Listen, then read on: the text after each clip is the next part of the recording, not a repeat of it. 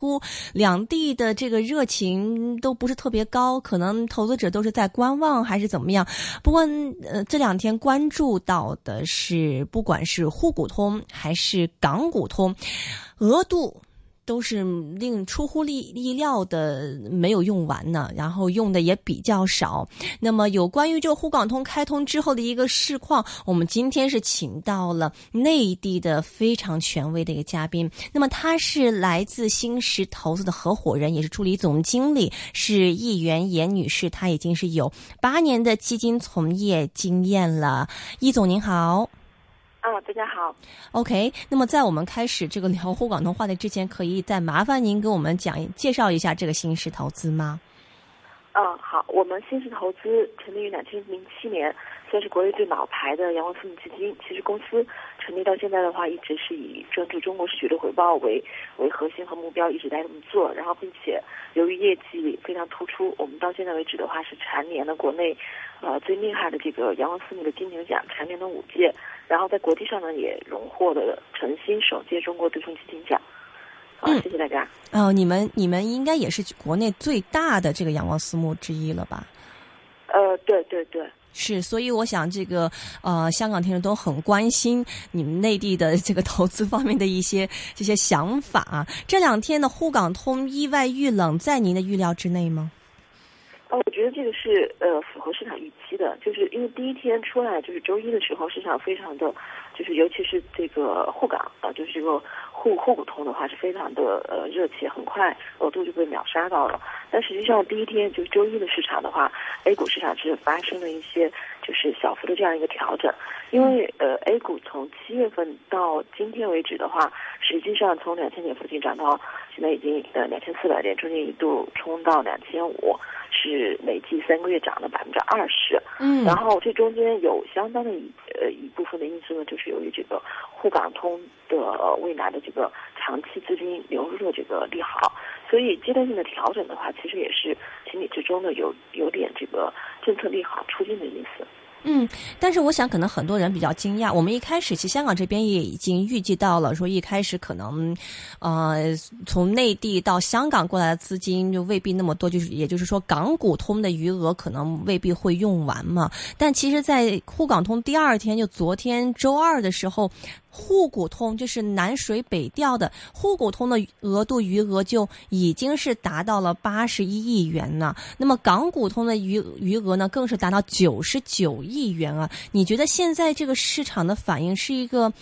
比较正常的一个市场反应吗？还是觉得你就是嗯嗯？对我我觉得是，我觉得是一个比较正常的，因为以后就第一天的话是积就大家积聚了很久的一个热情得到了一个释放。然后，但是市场发生了一些调整，再加上最近就是就 A 股自身而言的话，就是最近的这一周跟下一周是集中的 IPO 有一些集中的上市，嗯，所以 A 股本身倒不是说因为这个沪港通可能不如预期，然后发生了调整，也是再加上在前两个星期 A 股也是在一个快速的上涨过程中，嗯，所以在最近的出现一个调整的话，其实是符合市场未来的这样一个运行的趋势的。所以，对呃，这个对香港的资金而言的话，它呃到了第二天的时候，大家发现市场进行了一个调整，然后适度的观望一下，我觉得这个也是属于正常的这样一个趋势吧。嗯，香港投资者很关心内地投资者的一个看法。我们张开怀抱到你们过来买港股，却发现好像咦，内地的投资者不像以前我们想象的一样这么有热情啊。您您觉得这个港股通的余额这么大的一个原因是什么呢？我觉得有两个原因啊，第一个原因是因为这个港股通，它目前其实就就第一天、这两天的这个交易的开户的情况来看的话，其实大部分是在内地啊是散户来参加的，因为很多的机构户，譬如说公募基金，还有我们这样的呃阳光私募基金，还有一些其他的像保保险的资金，这一类型的资金，其实我们在原来都是呃发行的是这种产品，在产品合同里面，我们是并不能投资港股的，所以。呃，这个港股通现在开了，对我们来讲，可能有很多公司有意愿去投港股，但是鉴于这个合同的约束，大家还不能投。然后这个可能要需要有一定的时间修改合同，或者是发行新的产品，才能把资金加入到这个港股通里面。这是其一。嗯。然后因为呃个人散户的资金的话，这个肯定相对还是有限的。然后第二呢，就是由于大家呃看好这个港股通的话，其实更多包括我们在内的话，我们更多的是看好的一些港股的这个成长性的股票，因为成长性又好。啊，这个价格又便宜，这个是相对于 A 股目前成长股可能五十多倍的市盈率来讲是非常有吸引力的。但是其实目前港股通的这个标的的话，是恒生综合大型股、中型股的成分股，还有 A 加 H 的公司。其实这三类型的这个股票的话，都是以这个大大型股票、以蓝筹股票为主的。所以大家在这个股票的投资范围上的话，可能也会也会受益，就是在这个。呃，情绪上的话，也会受一定的这个观望。嗯，我想这个就蛮有意思。第一个，您提到是说，嗯，呃，这两天其实基本上是散户来参与嘛，散户资金比较少。那么有一些大的基金，像你们呢，包括一些保险的基金呢，他们因因为每一个出一个产品，他要首先要签一个合同嘛。但是这个合这些这些行政方面事情还没有过，所以你们就没有过来。但是呃，之前这个沪港通四月份就已经总理发话了，说会有沪港通，当时嗯没有。什么基金是去申请说开这样的一个产品吗？还是说必须要等到开通以后你们才能去做这样的一个申请呢？就内地的这个审批的程序是是怎么样子的？呃，可能在这个公募基金方面的话，是有一些这样的这个，就是有一些这样的准备的话，但是就我了解而言的话，可能大家目前，因为我刚才还提到一点啊，就是第二点也是很重要的，嗯，就是目前港股的这个投资标的的话。可能对这个，你看这个上证啊，不对，恒生的这个大型呃和中型的这种成分股，嗯，可能对这个目前的这个相对于 A 股的这种大型的或者中型的这种蓝筹股，现在都非常便宜。可能大家还是对这个投资范围这块的话，就真正对 A 股的投资者有吸引力的成长股，现在还暂时不在这个范围里面。所以大家对这个后市的话，也就。感觉到没有那么迫切啊，要立刻的把资金投投出去。当然，我相信在未来，无论是这个总的额度、当日的额度，还有这个投资的范围，肯定都会进一步放宽的。然后到那个时候的话，可能会呃，对机构而言的话，会更有吸引力的。嗯，我想听一下你就是内地的这个投资人的一个意见，因为嗯，港股这边的这种大型的这个股，我们我们也一直很有自信啊，有一些很好的一些这个投资标的。你们为什么会对这个港股这边成长股而更感兴趣？为什么就是对于这个大型蓝筹股未必那么的感兴趣呢？呃，因为是这样啊，就是呃，因为港股跟 A 股在制度上啊，存显存在着这个明显的差异。实际上，呃，经过了这么多年啊，就是 A 股现在在投资风格上啊，其实俩是有非常大的一个差异。可能在港股投资上面呢，这个价值投资的理念呢，可能更受到大家的追捧；而在 A 股上面呢，在目前而言的话，大家还是比较热衷于一些炒作或者是一些主题性的投资。而因为对 A 股的这个而言的话，包括我们上一次我做这个呃就是节目的时候，也给大家分享到，就是我们其实未来长期是对 A 股的成长股市觉得非常有希望的，因为 A 就是国内的经济，中国经济正在面临的这个改革，而且是在改革的进程中迅速推动，所以成长股在作为未来改革的绝对的受益者以及绝对的这个改革的方向，所以它肯定是好的。但是因为 A 股很贵，呃，可能到现在为止，虽然今年发生了调整，但平均也在五十倍的市盈率。然后相对于呃港股而言的话，可能有一些成长股就会变，就是跟 A 股比的话，它就很便宜。当然也有一些就是这个大型的股票蓝筹股啊，在可能在这个呃在 A 股里面没有上的，比如说像腾讯这样的公司，那这个呃国内投资者肯定也喜欢。然后但是目前的而言的话，可能还没有形成。形成一个趋势，因为就现在可能两市的这个 A 加 H 的股票的这个差价的话，基本上经过这三个多月 A 股的上涨的话，基本上已经被拉得很小了。但其实呃，现在就我们而言的话，我们认为跟港股和 A 股比的话，可能未来相对呃两一两年来看的话，可能 A 股的这个上涨的这个这个机会的话更多一点，因为你在呃就 A 股而言的话，过去。基本上是从跌到了，呃最低一千六百点，到现在两千点，经历了就是到现在我也而止的话，经经历七年的这样一个大熊市。其实港股在去年啊，包括在前面都有不错的这样一个行情，就是就是在这个美国两呃两千零八年金融危机之后，港股是创了新高的，但 A 股从来都是在新低。所以对未来而言，两两两市的机会啊，我想这也是为什么就是沪沪股通的话，在第一天是受到了非常大的一个追捧啊。其实对境外的资金而言的话，就大家对这一点在未来的一个方向性的走势，相对还是比较明确的。嗯，所以听您的意呃，听您的意思就是说，嗯，可能内地的投资者尽尽管我们这边有一些大蓝筹，这个可能是比较国际性的一些公司啊，比如说是啊汇丰啊、长实啊这些，可能未必呃不是不是这种 A 不不是说这种 H 股，但是像这种大蓝筹的话，即便是有稳定的派息，可能对你们来说这个想象力没那么大，是吗？其其实也不光是这样，就是说在短期而言啊，可能对机构，因为这个也要分资金。其实你比如说对类似像这种养老金或者是保险的资金，嗯，像在这个刚才您提到的，就是有一个比较高的固定派息率的这种蓝筹股的话，还是有很大的一个吸引力的。然后，但是这一类型的资金，我刚才也提到啊，尤其是呃保险跟养老，它不光是说像我们这种基金，你可能走一个行政，呃，需要有一个时间，你就可以去。这样的投资，它根据受到政策的这个这个限制，现在暂时还不能投这方面啊。对，这个可能会需要比较长的时间。那另外，对于可能我提到的刚刚提到的这个，像我们跟基金这种呃基金性质的这种机构投资者而言的话，我我觉得就目前而言的话，将来可能会出现这种就这样的基金，就是有一个稳定的呃稳定增长或者稳定派息率的这种基金，那可能会以。专门的以港股的这类型的股票为投资标的，因为在 A 股而言的话，可能就是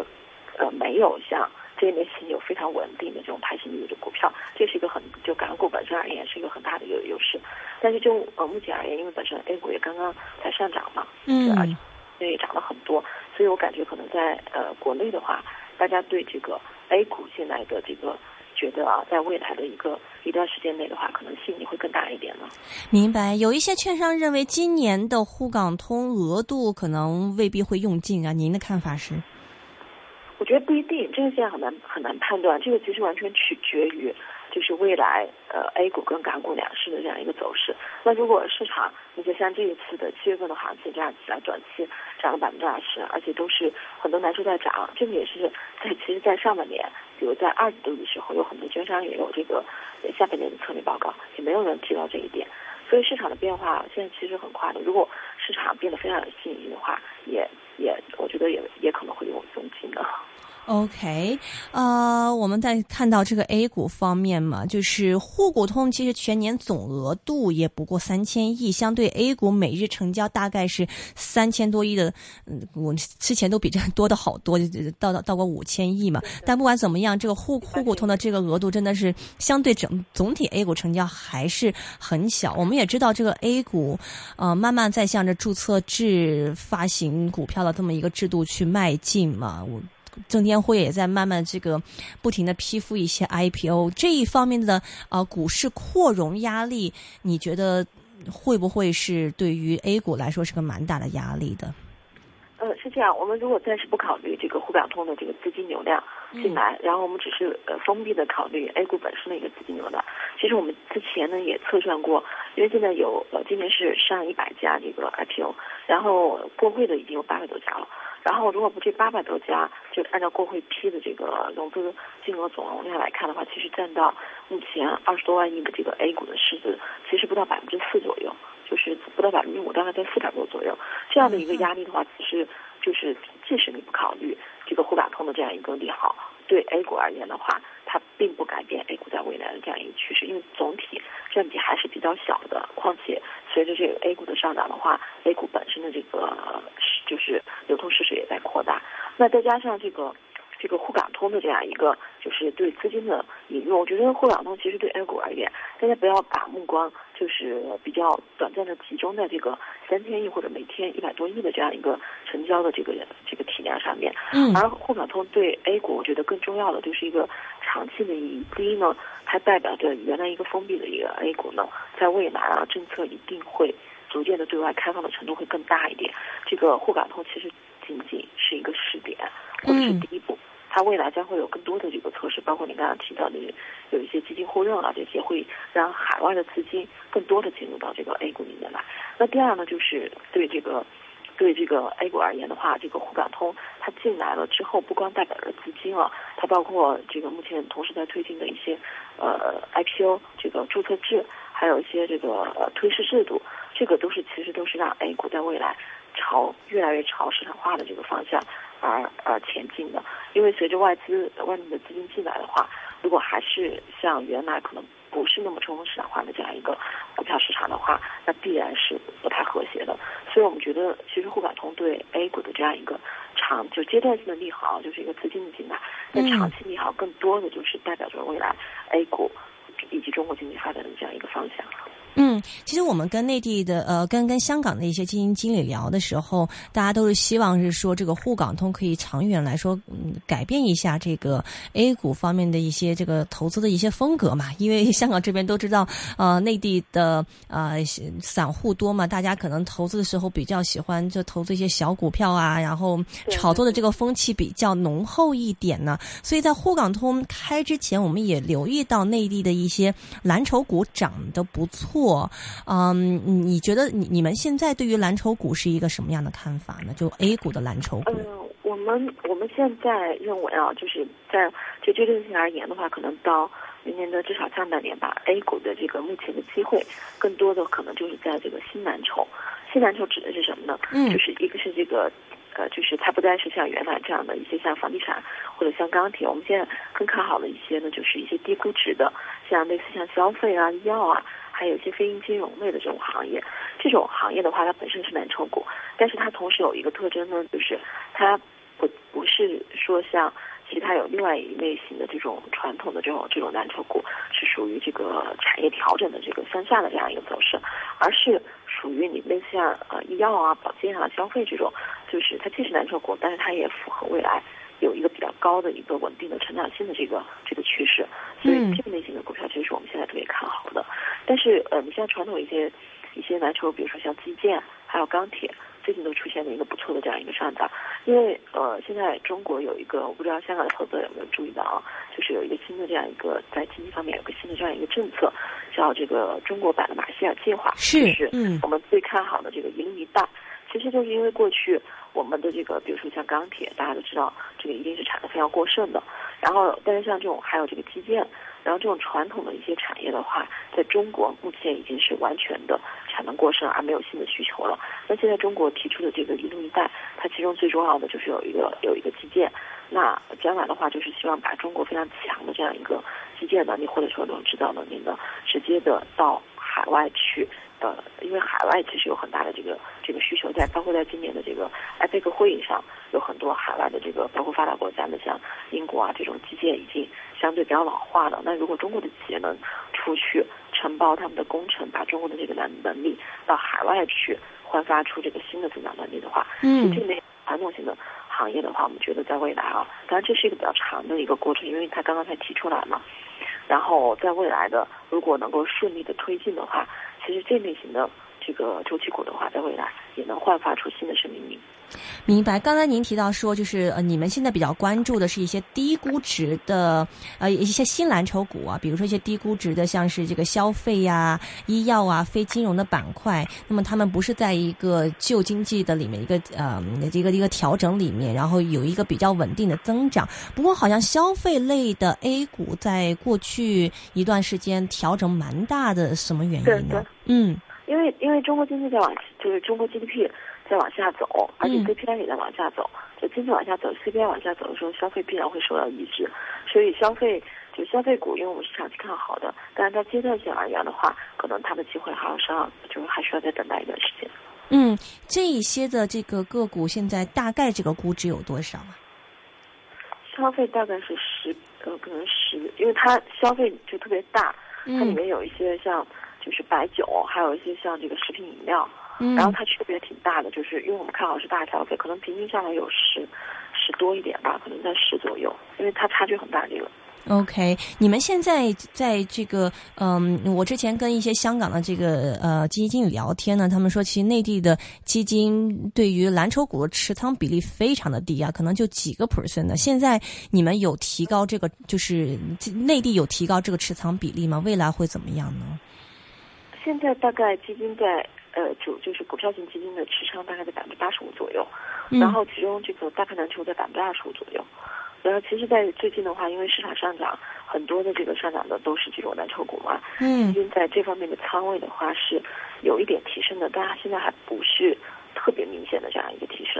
嗯哼，OK。所以你刚刚提到有一些新蓝筹，那么一些比如说像是房地产呐、或者是一些这个内银呃银行股啊这一些的蓝筹股，你们态度是什么样子？就是你们的怎么样看他们我这个？未来呢嗯这种就这类型的股票的话，我们可能短短期还是呃以以这个也不是不是太看好这类型的，因为呃房地产跟银行它俩可能是绑在一起的，然后这、大家也知道中国的这个房地产经过了很快的这样一个发展速度啊，现在房价也比较高了。呃，从未来的这个呃经济结构调整来讲的话，就是在房地产行业肯定是要去杠杆化，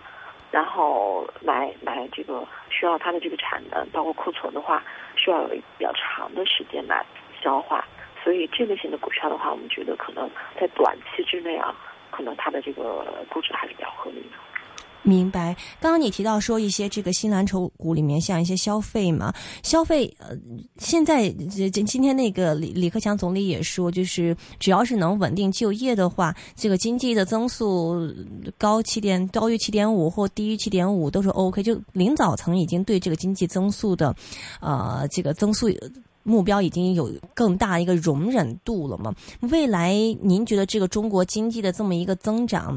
您的这个预期是怎么样子？这会会不会长期来说都会影响这个消费股的一个一个一个一个这个盈利和增长呢？呃，我们觉得不会长期的，就是这个目前经济已经三季度的 GDP 已经掉到了百分之七点三，嗯而且从这个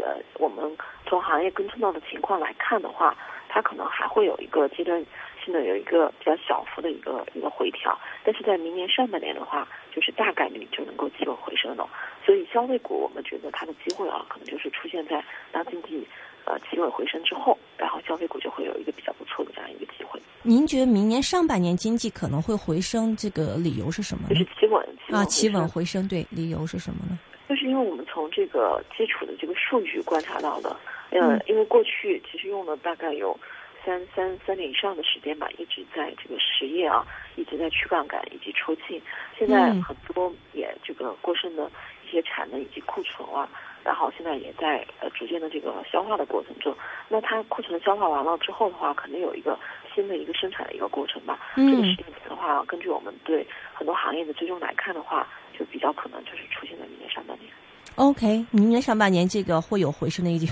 我们都在希望这个这个经济赶快有一个这个很好的一个上升。呃，这个 A 股由低位上升至今，您觉得最主要驱动动力是什么？就这两个月的这么一个上升，呃，是沪港通吗？嗯嗯呃，沪港通是其中的一个因素，但是嗯其实对 A 股而言，就是最近的一个上涨的话，最主要的驱动呃力的话，其实来源于就是中国的这个大类资产重新配置带来的这个资金不断的涌入 A 股，因为 A 股它的这个市盈率的话，现在从历史来讲，或者是跟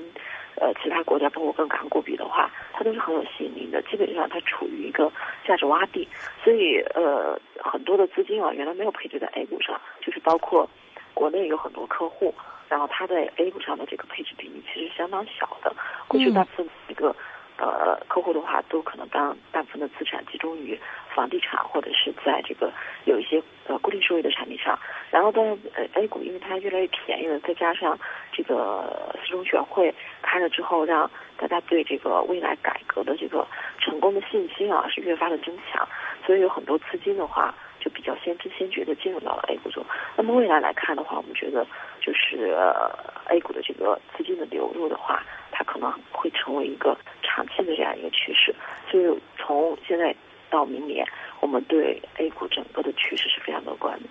是一一个转折点吗？您觉得今年 A 股？嗯呃，可以的。如果你从比较长的时间来看，经历了过去的七年啊，嗯，然后未来你看个三五年，我我们觉得差不多是一个优秀的拐点了。哇，这我因为我记得之前跟你们做访问，是一直一直认为 A 股会是一个慢牛的格局嘛，就是我们一直在等这个转折点 什么时候到来。您觉得是已经到来了是吗？嗯，差不多可以这么讲，但是它阶段性肯定有调整了，就包括最近的这样一个调整。但是你从长期长一点的时间，三五年来看，基本上可以认为是一个拐点。嗯，这个资产重新配置方面，内地现在是一个，就是对于呃投资者对于这个 A 股是一个什么样的一个态度？是大家觉得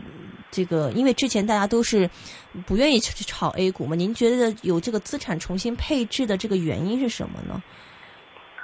就是因为 A 股很便宜啊，就是但前两年一直很便宜。呃，对对，我我还没说完了。嗯，就是前两年它虽然一直很便宜啊，但是前两年有一个现象呢，就是前两年的这个固定收益的产品其实收益率挺高的。嗯，就是可能你们是香港的投资者一般不会，就是有我们有香港朋友或者这个国外回来的，基本上他在银行买一个理财产品，最低的年化都有百分之五以上，就是几万块起的。所以这样的高的一个，可能你资金量更大的话。基本上年化就能到十，而且这百分之十的百分之五到十这样的收益是完全无风险的，所以对客户而言的话，这是很有吸引力的。嗯。然后，但是在今年发生了一个什么情况呢？就是从下半年开始，最近的几个月，就是国内的这个利率水平在不停的往下降。现在十年期的国债已经降到了百分之三点五，还在往下走，而且这个下降的速度非常快。那在这样的一个情况下的话，使得原来可能客户能够购买到或者能够投资的一些相对高收益的这种固定收益的产品，现在就是越来越收益率不停的往下在降，而且产品的数量也在下降。那客户的他也在寻求一个一个新的一个利润增长点。那对于他而言的话，可能相对比较而言的话，就是 A 股是最便宜的。可能过去两年呢，在前两年因为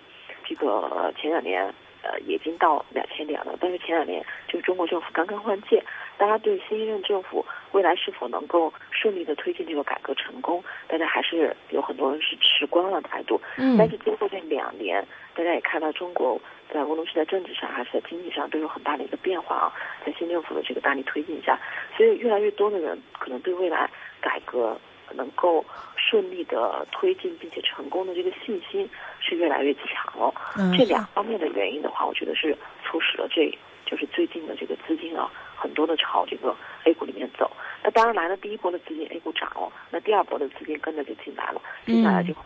越来越多的资金会进来了。明白。其实我们也看到，央行今年以来已经基本态度有很大一个转变嘛，不断通过各种方式是压低这个市场上一个利率。你觉得这个资金利率不断往下走，就这样资金不断放松这样的一个情况会持续下去吗？